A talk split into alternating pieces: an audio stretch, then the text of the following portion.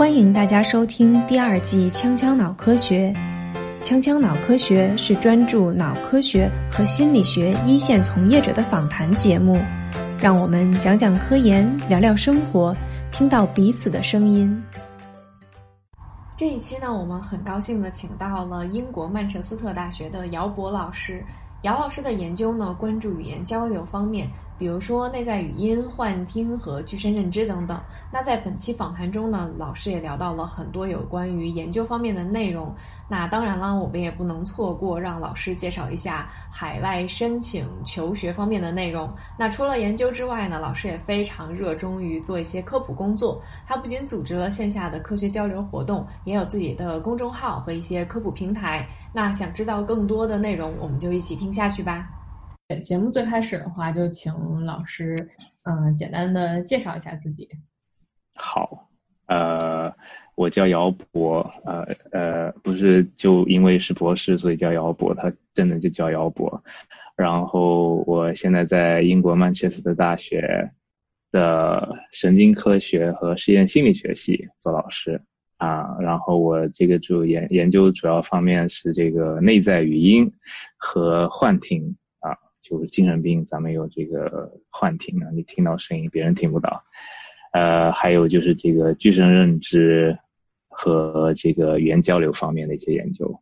啊，对，嗯，啊啊，主要用的这个研究方法呢，就呃就认知神经科学的一些方法，就脑成像啊、脑电图、脑刺激，还有一些行为学，就眼眼动追追眼动追踪。之类的这个技术都有用，对，嗯，那就是我们杨杨老师也是在英国也是学习工作了很长时间嘛，完之后，是，那您可以跟就是我们听众朋友们就是讲一讲在英国学习和生活的一些感受吗？英国学习吧，啊，我是来这边读博士，啊，很呃零零八年的时候。呃，我就说这个两个教育系统不一样呗，就英国教育系统，尤其是，当然我也没有读过中国的博士，我我没有办法这样做比较，但就呃，他们比较注重呃自主的、独立的学习，啊，这个是一个很大的一个呃不同。那作为一个在中国教育体系长大的孩子，来了这边的话，第一年会呃。呃，学习会比较痛苦，因为从小没有训练，就是独立思考啊，还有 critical thinking 这种东西是这种技能是没有的。然后呃，大约要花一年左右的时间吧，然后你才能习惯这样的生活。呃，然后你可能一开始你读文献也就瞎读，然后老师要是想问你有什么问题啊，你可能也自己没想法。对，然后你就得，就只能靠不停的去尝试，然后慢慢慢慢的，呃，会会自己有想法，会自己会尝试，会有会试错啊什么的。对，这个是这个最大的这个不同，就是独立学习和这个天涯学习这这个区别。啊，然后呃，可能看你去什么样的实验室读博吧，有的实验室它呃可能自由度会比较比较高。啊，你可能会可以就做很多自己的想法，这种实验室就就可能对你今后发展会比较好，但就读也比较难读，因为没有人告诉你按部就班，你应该怎么怎么往下走。但是你养成了就自己有想法这么一习惯了，对你以后如果走科研路线的话是挺好的一件事情。呃，如果大的实验室呢，你可能会就就导师可能会带着走，比较好走一下。对，学习就是主要这个，对，就讲这个吧。然后生活的话，生活什么区别？呃，人少啊，就英国这种，看你在什么地方。大城市的话，可能人还稍微多一点。呃呃，就平时学校里人也会少。然后你在硕博 level 的话，人就就你的社交会比较少。但我是没有特别的就专门去社交，所以。呃，但就如果去社交的话，你要是跟本地人社交，他们就是咱们中国人是吃饭，他们是喝酒，啊，这个是一个就挺明显的一个不同。然后他们就呃喝喝酒就是为了聊天，对，或者吃饭在一起吃饭也主要是为了聊天，呃，而不是那个就吃什么喝什么不是太重要。对，然后还有什么呢？呃呃，气温挺挺。对我个人来讲，我挺喜欢的，因为我是南方人嘛。然后那个就小时候热热惯了，就在来冷一点地方，其实其实挺舒服的。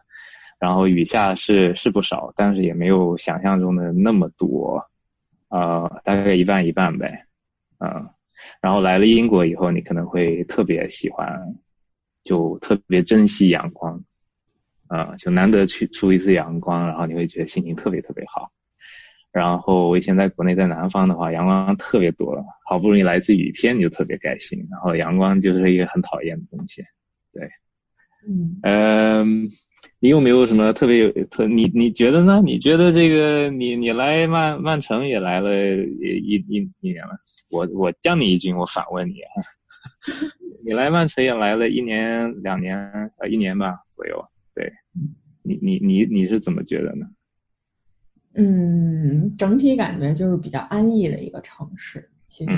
啊，它不像是因为我之前在北京嘛，它不像北京那么快。但是呢，就是好像就整个城市都更生活一些，因为也在学校附近，所以就是学生里面就也也会明显觉得有到期末的感觉，或者说就是刚开学就很还是就是跟国内的学校来说是差不多的。但整个城市比较安逸的，天气的话就是经常会下雨。对，有阳光就非常非常的美，整个城市都很美。对，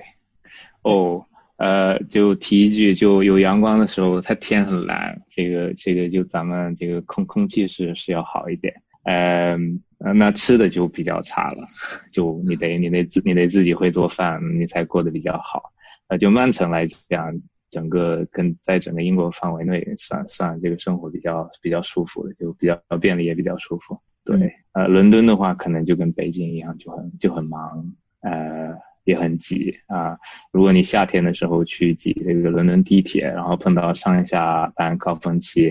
呃，那个铁罐头里面的汗臭味是会让你那个会给你留下深刻的印象。对，其实高峰期的话，应该会和北京北上广地区差不多。对，人也很多。但是它，但是它那地铁特别老，然后没有空调。它只有那个小窗可以打开，然后就 反正就很惨，对。嗯，那那什么原因？就是说您在选择到英国这边读书，也选择了现在研究的这个方向？呃，当时入坑的话，这个就就原因，现在我要跟你们说的话，就觉得很羞耻的一件事情。呃，我。我我我要读，我想读认知神经科学，是因为我看了那什么，就脑成像的图片，呃，大家有看过的可能看过啊。你看一个这个电脑做出来的三 D 的这个大脑，然后上面有很多亮亮的这个色块，然后就觉得很神奇。你看，这不是现代的读脑读脑机吗？呃，就像读心术、读心机。呃，然后呃，对，其其实主要原因就冲那来的。我我并不是，我也没有心理学的背景，我就纯粹的是想就喜欢就，呃，就觉得这东西很神奇，然后想想要这个研究一下。然后当时的话，呃呃，作为一个本科生，我也没有什么，其实就自己没有什么特别的想法，就是一定要做哪个方向的研究。然后当时呃，因为对这个默读很有兴趣，然后就找了这个老师，说要做这个语言方面的研究，嗯，然后呃阴差阳错吧，那个老师这个还挺愿意收，虽然虽然我是个这个生生物生物的学生，呃，他他愿意收，他敢收，那我就敢来啊，然后就来了，对，呃，英来英国的话是因为我我。呃，在英国有些亲戚，嗯啊，没有没有什么其他的特别的原因，对，嗯，感觉有亲戚的话，就会生活上容易一些。对，就逢年过节的话，你比如说这个圣诞节的时候，呃，整个学校都空了，你要是一个人待在这个英国的话，就觉得有点寂寞，啊，对，就主要就这个这个这个上面有好处，嗯。那那就是我们又说回到研究这个部分。那您现在的研究主题或者研究的具体的内容，可以跟大家再分享一下吗？对，就我一开始不是讲默读嘛，就其实我现在做的呃，也都跟都跟阅读有关。其实，呃，内在语音的话，就是咱们在阅读的时候，我们在读这个书面的字，但我们就不由自呃自自主的这个脑海里会呃把这些呃把这些这个字用像好像有声音的这个在脑海中读出来啊，这个我们叫这个 inner speech，嗯。然后做这个东西呢，一开始其实就做一些比较浅的，就对我们要找这个客观的证据，因为你只是一个主观的体验嘛，啊，我们要就用了各种方法去找这个客观的证据，证实这个大脑确实在做这件事情。然后那个时候呢，就呃行为学的不是做的很出来，然后到用那个脑成像的话，就就。就找到证据说，你这个阅读的时候是虽然说是一个视觉的任务，但是你听觉的这个皮层就，呃，在你做这个默默读出声的时候就呃活会比较活跃，呃对，然后现在现现在做的话，呃，因为我们知道脑成像的这个证据是这个相关性的证据哈，就你不能证明这个这个这个脑区皮层活跃了，呃，确实是。你做这个任务必须的，呃，就他们只是呃就有相关性，没有没有因果因果关系。然后现在主要就是想把这个机制搞清楚，啊，就是说，OK，你说你大脑能够自己这个想象出声音，那你具体是怎么做的？对，这个东西其实挺难的，因为我们因为你做这个东西，我们看不见摸不着，呃。然后我们最近最近呢，就这这个文章还没有发出去，呃，当时有一个 preprint 啊，呃，二零二零那个 preprint，就我们做这个脑电，我有发现这个，呃，呃，只能是只只能说初初步研究结果啊，我们这个有待时间验证啊，我们发现这个，呃，内在语音这个东西，就默读出声这个事情，跟你这个神经震荡可能有关系。就我们在呃，我们做这个 speech communication，就你去真实的这个语言对话的时候，啊，这个这个是做了很多了。就是说啊，我们大脑之所以能够把连续的这个语音，呃，能够呃解码成这个单独的字啊、词啊、呃句子啊，是因为我们的大脑这个神经它是有规律的放电啊。呃，神经震荡，它这个放电的这个频率呢，跟你语言的这些单位，这个在语语音对话中的这个频率是相对应的。啊，那也就是说，啊，比如说，呃，大部分的语言，它每秒钟可以说大约五个音节，啊，中文的话就可以可以算是一个 character，就一个字了。然后，那你的大脑这个有有在这个五个赫兹的这么一个。呃，频率上它有有这么震荡的，它其实就是帮呃，它它的震荡跟你语言的这些呃特征都同步化了，然后就相当于把你这个呃关键的那些关键的那些这个语言的单位呃通通过频率的这个方式把它切成小的这些单位，然后。然后这个再再进呃再再再进在大脑中进行进一步的加工，啊呃这个然后呢就我们做这个 inner speech，还有一个就是在临床上可能有一些应用啊，因为呃在这个精神病幻听呃这个幻听是精神病一个很最就最最具特征的这么一个症状，然后。当前的这个理论呢，就说你幻听就跟你自己跟自己说话，就 inner speech 就没有本质上的区别。然后你唯一的区别只是你把，呃，自己跟自己说的话错当成别人跟你说的话，啊，然后问题就是 OK，你的大脑为什么会错误的把自己脑海里的东西给转接到一个第三者身上？啊，那我们做这个。呃，我们是用这个认知神经科学的方法去研究呃内在语音是怎么回事儿，然后呢，我们可以去比较跟这个就病人的这个幻听进行比较，看看这个是在这个神经回路里面到底是哪一块出了问题。这个的话就是跟比如说传统的传统的一般是这个临床的这些研究者，他们要呃要要研究这个幻听，他们可能他们的这个方法就这个神经机制啊，就幻听的神经机制，他们可能会他们可能会做的更更应用更理论一点，所以就我们是觉得这个东西 maybe 呃会有会有这个前前景。然后其他做的，我主要是做一些就是很传统的，也比较很传统，做做做跟语言相关的啊，主要就是做这个语言的语义的表征嘛，呃，就在这个具身认知这个大的这个呃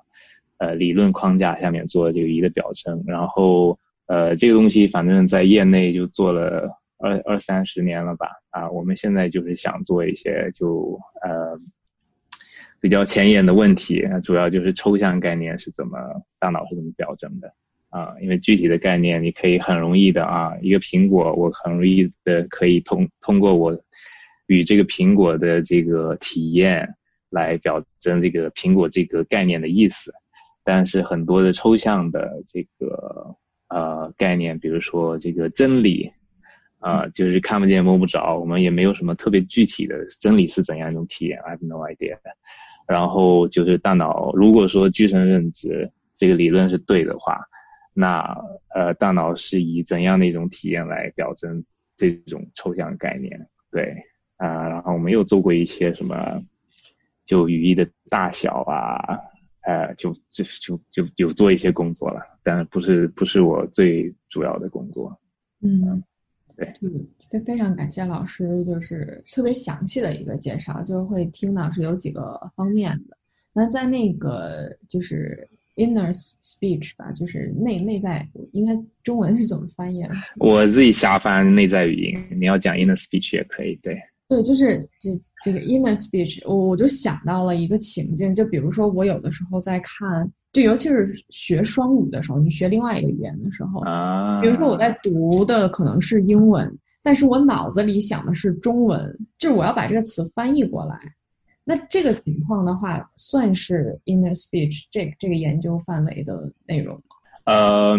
呃，看看你看你怎么怎么对待这件事情啊？你可以把 inner speech 作为呃就语语言或者双语学习的一个媒介。啊，你可以研究一下这个 inner speech，它在它在功能上有没有一些什么对对双语学习有有没有一些帮助或者怎么样？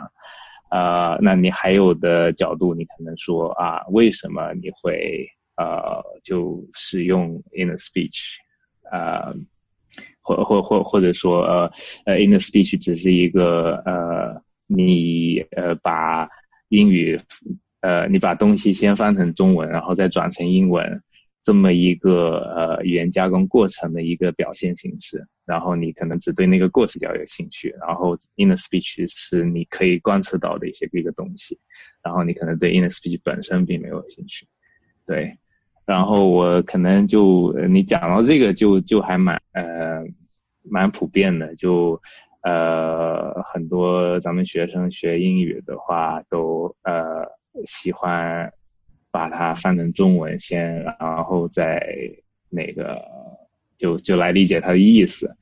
呃，这个反正我提一句嘛，就不是特别好的这个，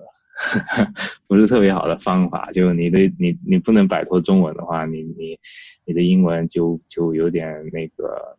就就可能会呃呃呃，怎么讲？会会会会会有一个瓶颈吧，at some point。就你还是要尽量能够英英翻译的话最好，对，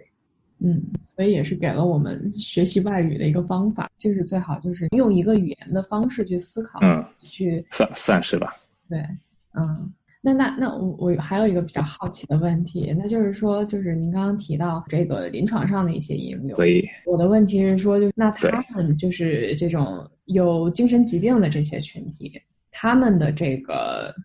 Inner speech 和正常人的这个 inner speech 有区别吗？嗯，这个不光是群体之间有没有区别，就比如说我的 inner speech 和你的 inner speech 有区别吗？这个东西我们完全没有办法比较。就 in in in the real sense 啊，我可以说很主观的描述一下我的 inner speech 怎么样，然后你也可以描述一下，然后我们可以。用这个呃第三个 dimension，用语言 dimension 来比较一下，OK，你的 experience 和我的 experience 是是是是有什么相似或不同的地方？但是就最最终就我们没有啊没有办法就真实的客观的进行比较。啊，呃，那个大部分人的话，呃，可能就会描述这个 in，呃，就我们所，呃，会描述这个 inner speech，就是作为一个啊，我仿佛听到我自己跟自己说话，或者我想象出来，呃，和别人的对话啊之类的。那这个人的群体呢，他可能对这个。声音的描述就呃多样性会比较多，就根据他个人的，他有的人可能，有的人可能会说啊，这个这这个我听到的这个声音，我我没有办法描述他呃他的声音的特征，比如说我没有办法说他是个男的还是女的，呃我我没有办法想象出来这个人是什么样啊，我觉得是上帝在跟我说话。啊，有的人呢可能会有一个 specific 的一个一个一个人的这么一个 identity 啊，他会说啊，这个人是五十多岁男的，操着这个，他会有很具体的描述，然后呃，他就听到的话呢。可能也有不一样的，有的人可能说啊，我听到的话都是以呃第二人称，就好像另外一个人在呃在面对着我说话，你怎么样呢？你太蠢了，你是个傻瓜，你还赶快去怎么样啊？就之类的。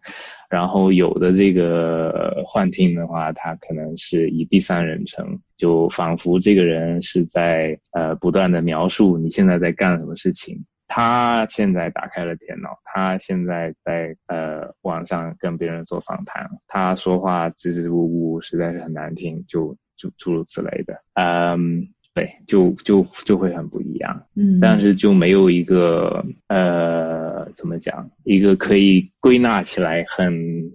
很能能够总结出来的这个就某一种呃类型，就就是很有很有很多多样性。嗯，那那您描述完之后，我可不可以理解，就是说这个 inner speech 有一方面是我可以就是有我主观的，我就是想去有这个部分，就是我刻意的去产生这个 inner speech，也有可能是我无意间的，就是他自己冒出来的这个情况。是是，呃，就呃 inner 就幻听啊，我们不说 inner speech，幻听，呃，它里面有就几个几个大的这个理论。呃，有一种有一种理论呢，就是你是主观产生的 inner speech，然后你呃错误的把自己的 inner speech 错加到别人身上。呃，还有一种就跟你讲的，你是突然冒出来的，这个是以就记忆为主的这么一个理论，就是有的 inner speech，尤其是你听到的这个 inner speech，你有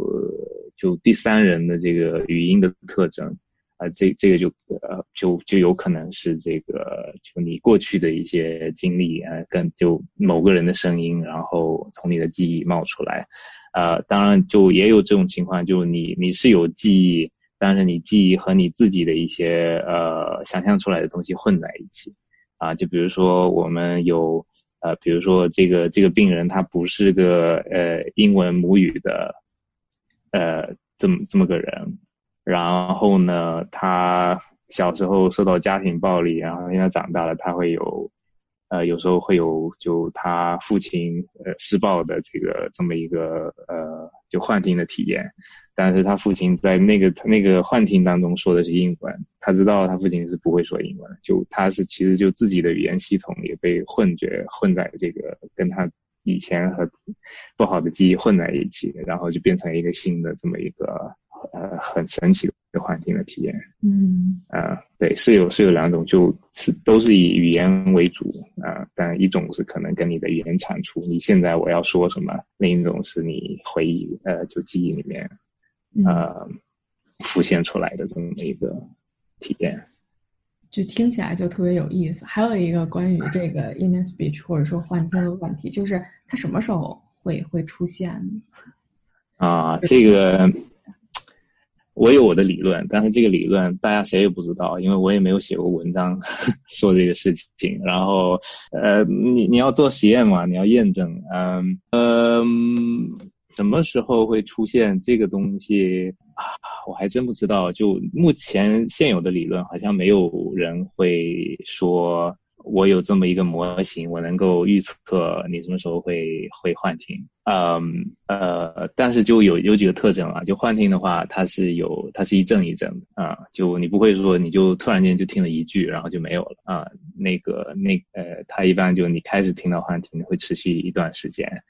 然后因为什么原因或者时间的推移，就就就停下来了。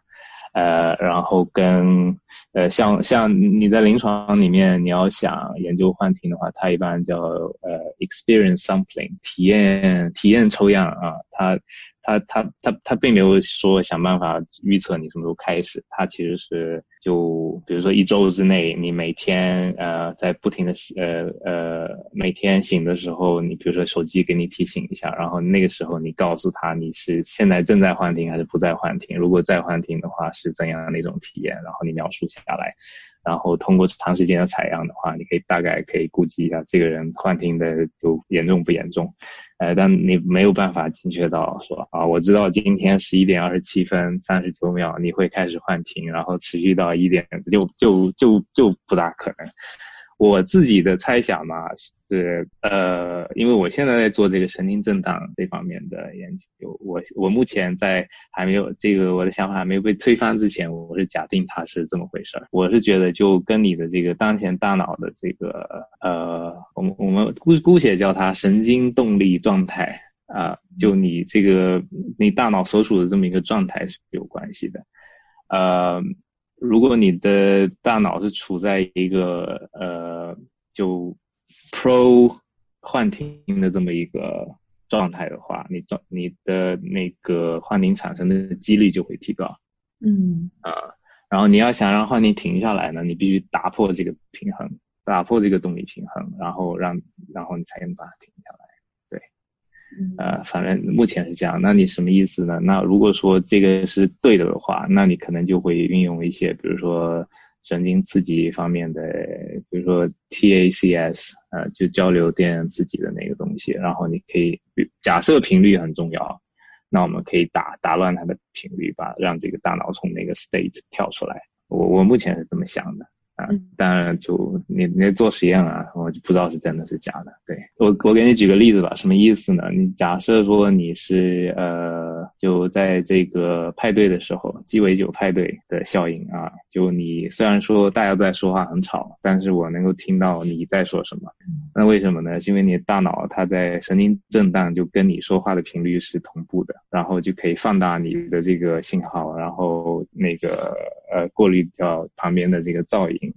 那同样的道理，就呃，就你的大脑如果是就和你的幻听的这个频率是是同步的话，不叫同步嘛，就一个比较理想的一个频率的话，那就容易出现幻听。然后你就是要把这个频率给打打乱掉，然后就可以把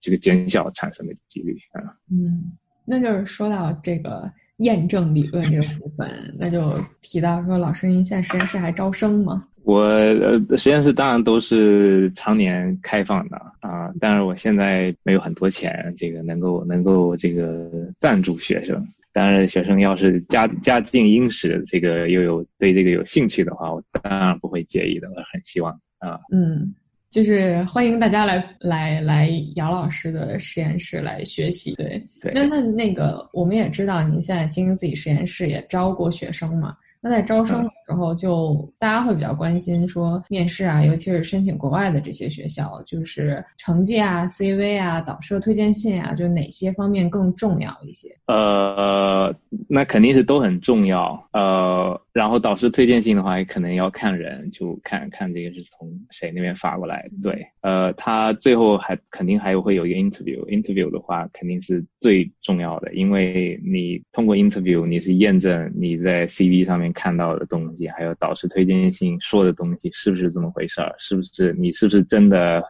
呃，有能力或者有想法？对，呃，呃，就一开始 interview 之前呢，可能我个人的话，我可能还会多看一下那个 personal statement，嗯，啊，就就想想你你的这个理由，你你为什么要来读啊？然后你为什么要来我这边读？为什么要来这个学校读？你不去为什么不去别人那边？呃，就你你要是能把这个说的很明白，就对，就你你就觉得这个学生很有很有 motivation，就就有这个正确的 motivation，对。然后 interview 的时候，其实要我个人的话，我主要就关心这个这个学生，呃，一是验证他的这个 motivation 是不是就真有 motivation，二就是他的这个性格适不适合做研究。就你你你做研究要有那种屡战屡败，不对，屡败屡战那个呃百折不挠的那个精神，然后还有那种特别好奇、特别强的好奇心，哎，对，就就这种呃个人特质还是蛮重要的。嗯，然后他就是真真的确实是对啊这个领域有有有兴趣，然后有很多自己的想法，那就那就非常好了。对，有有给同学们有什么样的建议吗？就比如说怎么样展现这种好奇心，或者说就是这种信心也好，就是呃，我我觉得就是呃不要害怕有自己的想法。啊，对，你要敢于提出自己的想法，你不要怕这个是好想法还是坏想法，你反正要先呃敢敢说自己想说的东西。然后，对我觉得，呃就咱们国内教育体系上来的，可能就会有这么一个老师都是权威这种概念嘛，就根深蒂固的，然后不太敢那个挑战那个老师的想法或者怎么样，对。呃，申申请的时候还是就你你的这个 research proposal 要是就就就多想了，我觉得没有没有什么别的什么捷径啊秘籍啊，其实就多想了，就你你一定要有自己的想法，对，主要就是把自己的想法表达出来，嗯，之后对差表达就就就可以了，对，然后就你表达出来了以后，假设这个想法不是特别好。那你就就是你的学习机会嘛啊？为什么老师老师会跟你说这这这个想法不好啊？因为什么什么？然后你就从从从中获得了提高。嗯，对，嗯，非常感谢老师给到大家就是能就申请国外学校的一些建议吧，就可能跟国内还是会有一些不一样的。嗯，那我们就是从您的这个呃实验室的网站上也了解到，就是您很喜欢做一些科普方面的工作，无论是说 Cafe Scientific 这个工作，还是说你自己也有做公众号的一些内容，想做这些工作的原因是什么呢？呃，一个你我们做科研的都是呃 taxpayer 叫纳纳税人给的钱啊，都是都是我们我们算是人民公仆啦。就你其实你的这个做科研这个角色，你是有呃责任去去做这个 science communication 啊，或者是就 public engagement 这个事情。对，然后另一方面的话。也是自己有兴趣嘛，就嗯，如果说是我自己写东西啊，其实就是锻炼自己用另一种方式来呃呃来来传播科学，对，其实挺难的，就你怎么能够。呃，写的给非学术的人写，然后他们还能看得懂，还能够从中获得呃乐趣，或者说呃满足他们的好奇心。那 organize 就组组织这个科学咖啡啊，就这种东西的话。呃呃，比较比较羞耻的原因就是哦，那个什么，上一个做的这个人走了，然后我出于好意，我帮我接接一下盘，然后呃比较高尚的理由呢，就是呃其实你在做的过过程中就会有很就他们来的人他会很感谢你做这个事情，对，就会会有这么一个 motivation，然后你还会呃见到很多呃其他学科的这个学者。然后他们讲了一些就很神奇的东西，然后你也可以顺便听到啊。你如果说不是因为组织这个事情的话，你平时可能因为懒，可能不会去特别关注。呃，对，呃，然后就从中也也会学到一些就就组织啊，做做公益相关的一些呃，比如说困难啊，或者说呃技巧啊什么之类的。然后呃顺顺便提一句啊，我们科学咖啡已经改成那个 Life with Scientists 啊，现在我们搞了一个网站，因为现在大家都关门在家嘛，就没有办法做这个线下的活动，所以我们就科学咖啡不复存在了，就是就是一个线上的 Life 呃，with scientists，。对，嗯，那那各个地区的，就是各个地区的学者都可以加入进来吗？呃。哎，现在现在我们好像主要还是在曼城地区找这个找做讲的人，但是就因为 Life with Scientists 就没有限制在说我们是我们曼城的科学咖啡，对我们是，呃，我们的这个口号是要 Equal Opportunity，就是说，呃，我们平时做这个科学咖啡线下的活动，OK，我们在这个曼曼城哪个哪个咖啡或者酒馆做这个事情，那。呃，就当地的啊，这个晚上有有时间，那个有钱能够 travel 的人，他可以来。那那些比如说住的很远啊，在那个乡村野店的那个，或者说就没有钱能够 travel 的人，他就没有机会听到这个科学的事情。那我们做这个 online 的东西呢，一方倒不是就为 online online，主要目的就是 equal opportunity。就之前那些我们没有办法 reach 到的那那那些人，我们可以想办法给给给让他们对这个。科学感兴趣，然后呢，还有一个就是，比如说一些非洲的啊什么，他们就没有没有这样的机会，我们我们就想主要 focus 这些方面的事情。嗯，啊，就是给更多的人能够接触到这个。对对对对对对对对。其实国内现在蛮多，大家都也都比较喜欢这种方式，就是各个途径都能够去听一听啊什么的，还蛮。对对对对对对对。嗯，那就是如果您要要您给我们就是心理学方向或者说脑科学方向的这些小伙伴们有一些建议的话，您会觉得除了前面我们提到的一些建议，还会有什么样的建议吗？我想想啊，啊，我的建议哈，我的建议这个是呃，算算是最新的建议吧，就根据我自己的这个呃英国封城之后的这一些一些体验嘛。啊，就得出来，就，呃，不要着急啊，做做科学你别着急，啊，你也不要不用跟别人比啊或者什么东西的，呃，你你每天能有一点点小的进展都是都是一个胜利，对，你要过多。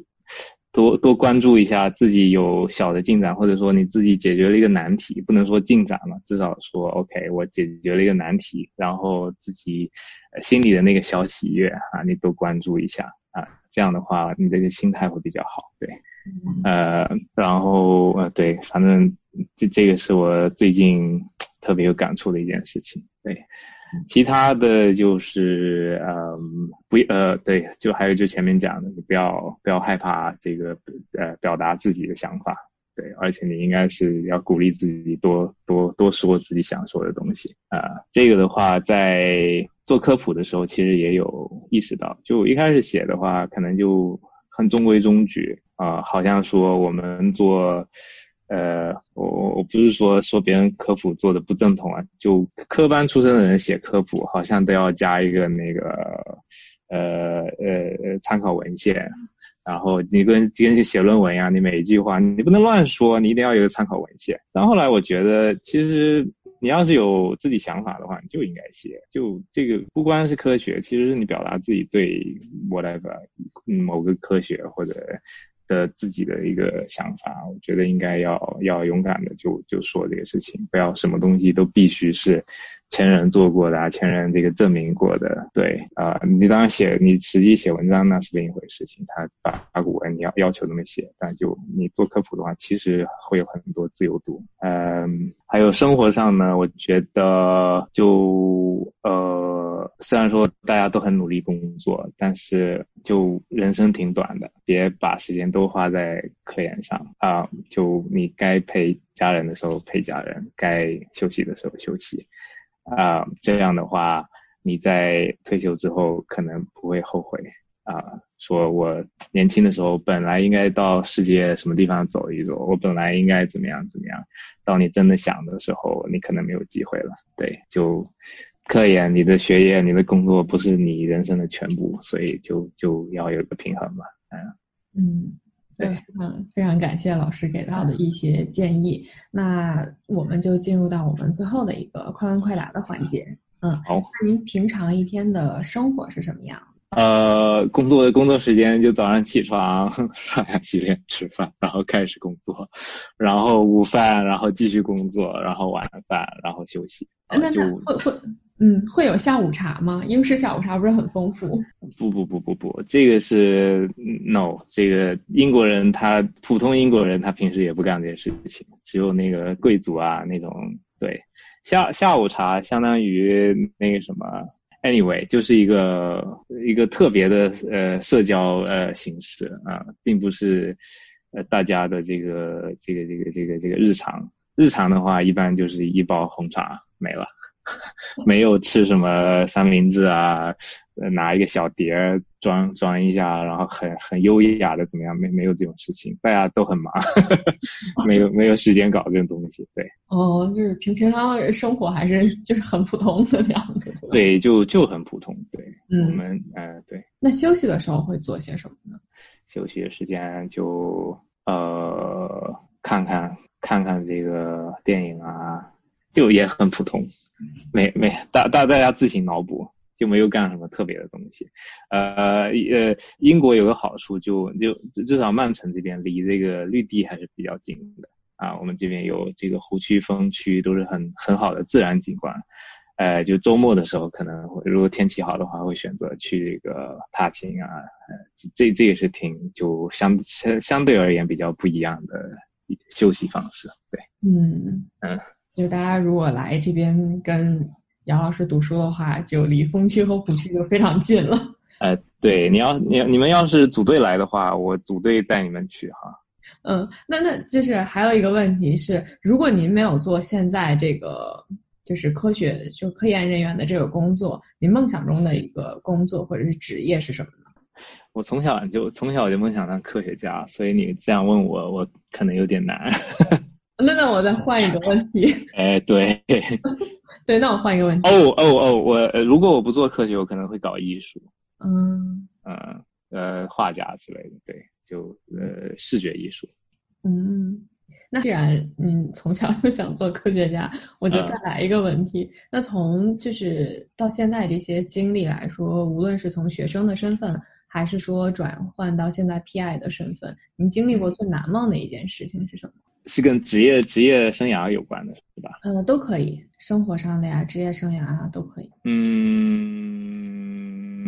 呃，我我不敢说是最难忘，呃，但比较难忘的可能是就第一次就发文章的时候，对，因为那个文章就被拒了 N 次，然后在最后发表的那个